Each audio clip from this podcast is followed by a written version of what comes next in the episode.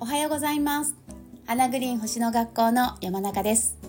12月19日火曜日です。よろしくお願いします。昨日ワンデー講座を2つ開講しました。午前中にドラゴンヘッドドラゴンテイル講座そして午後が伝統先生術で読み解く2024年の運勢。っていうのでねあの初めましての方とのご縁をいただいたり、まあ、すごいお久しぶりの方とのね再会があったりで、まあ、どちらの講座も本当に楽しい時間だったんですけれどもあの改めてねやっぱり思ったのはやっぱりワンデー講座もいいですよね。なんて言うんだろう私はあのこれまでね本当数えな数えきれないぐらいのワンデー講座いろいろやってきたんですけどあの基本的にワンデー講座はあの初心者の方でも OK というかあのどんな内容の講座でも大体基本的には、えー、先生術が初めての方でも大丈夫ですよっていうふうに、えー、受講対象の方をねあのそんなふうにお伝えしてるんですけど、まあ、理由は先生術ってさあの全部をね完璧にあの学ぼうと思うと終わりがないですよね。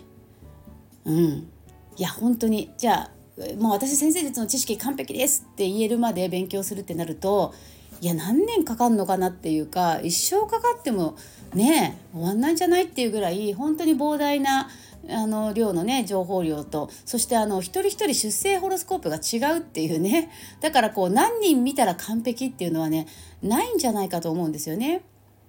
やっぱどれだけやっても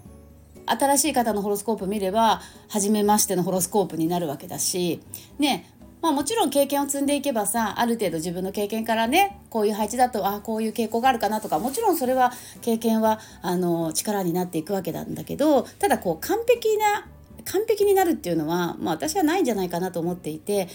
だからその何て言うんだろう。でもさ私たちってこう毎日、えー、日々ね時間はこう刻々と過ぎていくわけだから少しでもさ早くというかその星に興味がある人たちがもう今日知ったことを今日活用できるようななんかそういう使い方でいいんじゃないかなって私は思ってるんですね。だからもちろん基礎クラスから今ね動画講座で基礎クラスって募集してますけど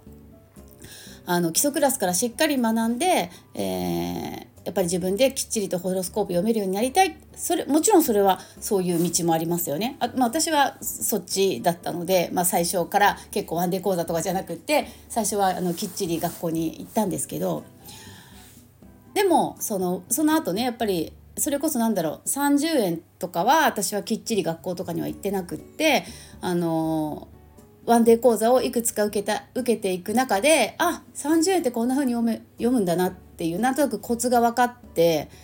まあ、今に至るんですけどねだからいろんな勉強の仕方とかいろんなルートがあっていいと思うんですよね。でそのワンデー講座で例えば自分が興味があることを学んで例えば昨日だったら「ドラゴンヘッドって何だろう?」ってね興味のある方がたくさんいらしてくださってで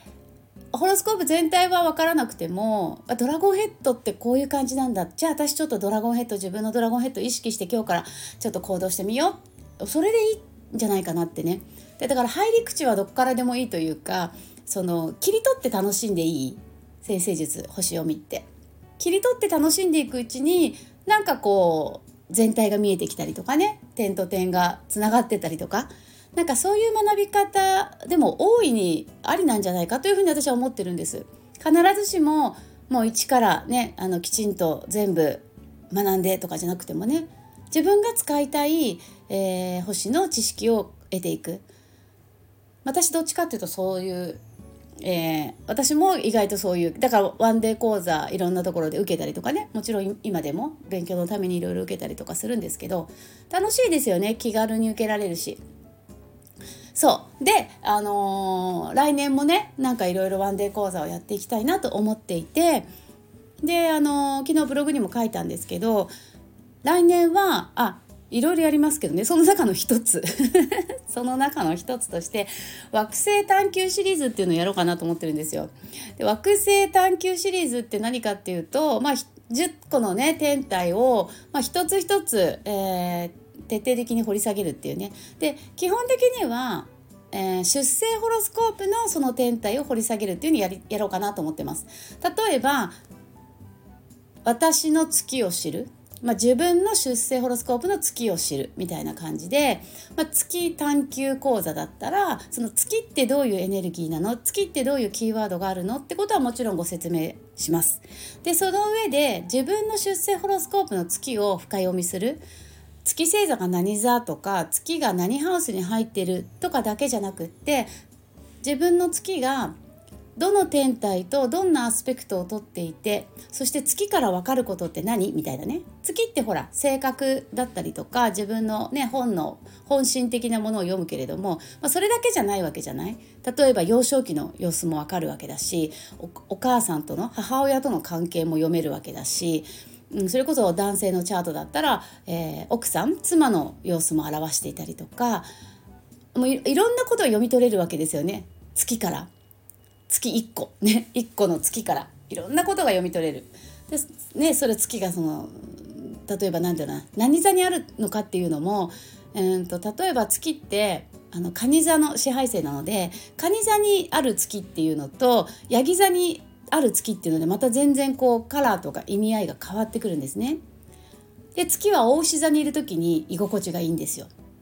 みたいなそういうこう品位っていうんですけど dignity っていうんだけどねそういうことも取り上げながらもう深掘りしていく一つの天体を。っていうのを、まあ、月の講座とかね水星の講座とか、えーまあ、木星の講座とかね火星の講座とか天体を一つ一つ、えー、徹底的に掘り下げていくっていうのを天体の意味も学びつつ、えー、自分の出世ホロスコープのその天体を掘り下げて読み解いていくっていうねっていうことをやっていこうかなと今思ってます。ああの、ま、実はね前にやってたんですよねもう数年前にやってたんですけど、まあ、私が飽きちゃったんだよね 多分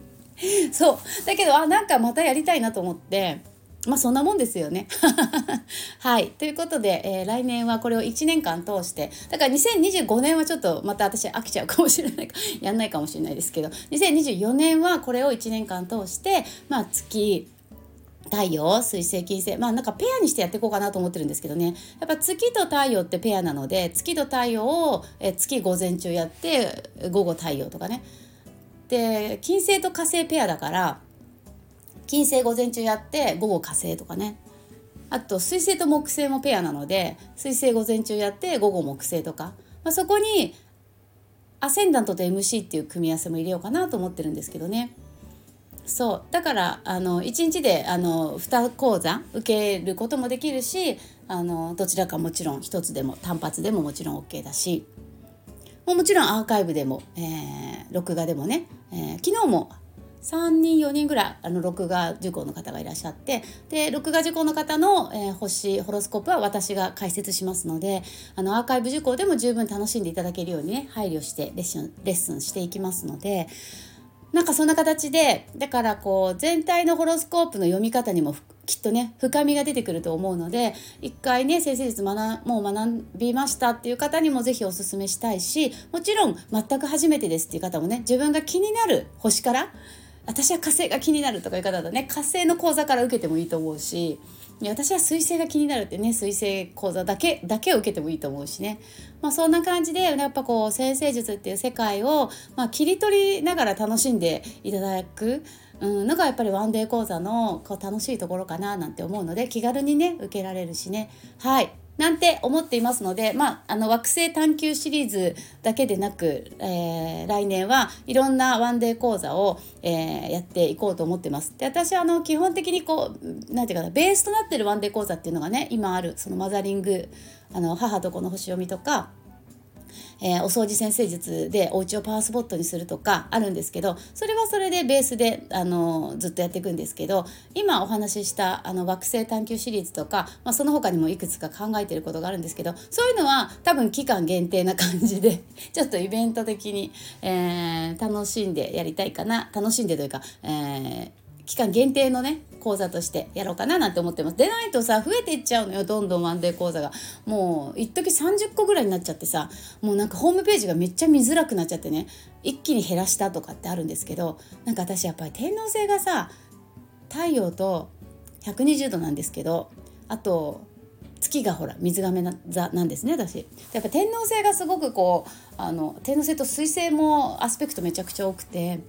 なんか毎日こうおなんていうのアイデアっていうかひらめいちゃうっていうかまあ良くも悪くもですよ。そう。次々にさあこれ面白そうあれ面白そうってあのやりたいことがね毎日毎日こう出てきちゃって全部やってるとさ逆になんだかよく分かんなくなっちゃうよね。そうだから時々整理するんですけど来年はそんな感じでなんか一つ一つの天体を深く読むっていうそこにはあの私のこれまでのね10年以上いろんな方の星を読んできたその経験からね感じるようなこともたくさんお伝えできると思うのではい知識だけでなくあのなんか統計的なね、はい、そういうお話も交えながら、はい、深読みするっていうことをやっていきたいなと思ってます。あの、近いうちに、えー、ホームページアップしますので、よかったら、あの、見てみてくださいね。はい。じゃあですね、マナカードいきますよ。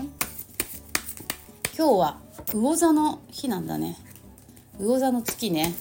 あ、金星とめっちゃいい角度今日。あららら今日は愛情いっぱい楽しいこといっぱい気持ちが満たされるような日ですね。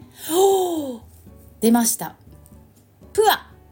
プアです。もうプアはね、イエス、オッケー、ゴーゴーゴーっていうカードなので、えー、きっと私は今日お話ししたことは go go go ということかな？ってあの、めっちゃ前向きに解釈してますけど、皆さんも、えー、今考えてること、今やろうと思ってること、 go go go ですので、はい、今日は一日ぜひ、えー、積極的に行動して、えー、プアのカードお花のカードは開花するとか飛躍するとか自分の意志を強く持って前進するっていうねそういうカードですので、えー、前向きに、えー、積極的に行動していくときっといいことがあると思います今日ね魚座の月とねあのさそり座の金星がねあの120度のトラインっていうめちゃくちゃいい角度